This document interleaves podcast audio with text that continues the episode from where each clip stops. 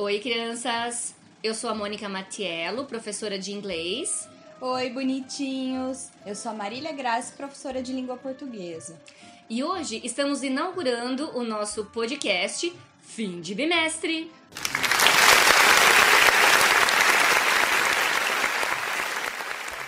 Um podcast inspirado em histórias bizarras, hilárias ou peculiares dentro da sala de aula, na sala dos professores, no ambiente escolar em si. Então, se você tem alguma história desse tipo que queira compartilhar conosco, manda para o nosso e-mail fimdebimestre@gmail.com. Vamos ficar honradas em contá-la. Os nomes serão trocados, sigilo absoluto, tipo segredo de justiça. Podem ficar tranquilos. Então, pega seu cafezinho, Sua bolacha pedagógica que vamos começar a história.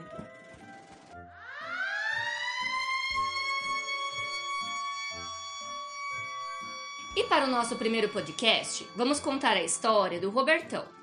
O Robertão é um amigo muito querido e ele tem tantas histórias para compartilhar que o cara, por si só, já é um podcast ambulante. Tipo aquelas pessoas que todo mundo tem uma história pra contar com ele porque já vivenciou algo doido com o cara. Essa história já tem uns bons 12 anos. O Robertão estava no começo de carreira como professor e ele sempre foi um professor muito querido pelos alunos. Ele era muito engraçado, brincalhão, bem-humorado. Tipo aquele professor amigo dos alunos mesmo, sabe? Um colega dele até o apelidou de árvore de Natal, porque ele sempre estava lá com os alunos pendurados ao lado dele. Eis que chegando o fim do ano, uma turma de nono ano o convida para ser o paraninfo. E essa foi a primeira vez que ele foi convidado para ser paraninfo de uma turma e ficou mega feliz. Os alunos fizeram uma surpresa para fazer o convite. Ele ficou muito emocionado, chorou, agradeceu, abraçou os alunos, o ritual completo. Eis que ele começou a escrever o discurso. E aí ele pensou: Poxa, primeira vez que eu sou convidado como paraninfo. Então tem que escrever algo bem bacana, que emocione as pessoas e tal. Enquanto ele estava escrevendo o discurso, ele teve uma ideia. Vou combinar com a turma de no final do discurso, para dar aquele impacto, todos levantarem e falarem a palavra amizade.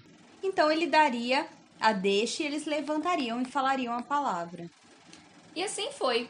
O Robertão conversou com a turma e os alunos de cara já aceitaram a levantar e gritar amizade. Então o discurso dele falava o quanto o papel do professor era importante na vida do aluno para ajudá-lo, ajudá-lo a trilhar o caminho, as conquistas e toda aquela coisa fofa. E o discurso terminava mais ou menos assim. E agradeço vocês por esses anos de aprendizagem que vocês também me proporcionaram. E no final, o que fica da nossa relação é. E essa era a deixa para os alunos levantarem e gritarem amizade. Mas ao invés de amizade, os bonitos levantaram e gritaram Gente, pensa na cara do Robertão. Ele ficou verde, azul, amarelo, vermelho, branco, passou por todas as cores do arco-íris. Os pais que estavam público e os professores todos fizeram. Depois de alguns segundos, começou um burburinho lá no público. O Robertão, meio sem jeito, foi até o diretor e explicou que não era essa a palavra que ele tinha combinado com os alunos. Mas aluno é aluno, né, gente?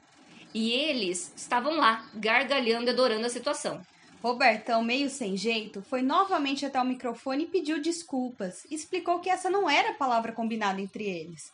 Os bonitos haviam combinado de mudar a palavra, sem avisar o Robertão, claro, só para brincar com ele. Ainda bem que depois eles assumiram para o diretor que essa não era a palavra combinada e não teve maiores problemas para o Robertão. E ele continuou trabalhando na escola por muito tempo ainda. Mas depois dessa, ele nunca mais combinou nenhuma palavra com os alunos quando ele era convidado para ser paraninfo, patrono, essas coisas. Então, qual a lição que aprendemos de hoje, bonitinhos? Que todo aluno é um brincadeira, né?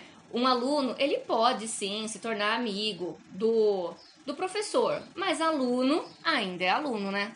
Esperamos que vocês tenham gostado da primeira história do podcast Fim de Bimestre. Toda semana tem uma história nova para vocês. E se você tem uma história que quer compartilhar conosco, não esquece. Só mandar no e-mail fimdebimestre@gmail.com. Tchau, Tchau, gente. gente.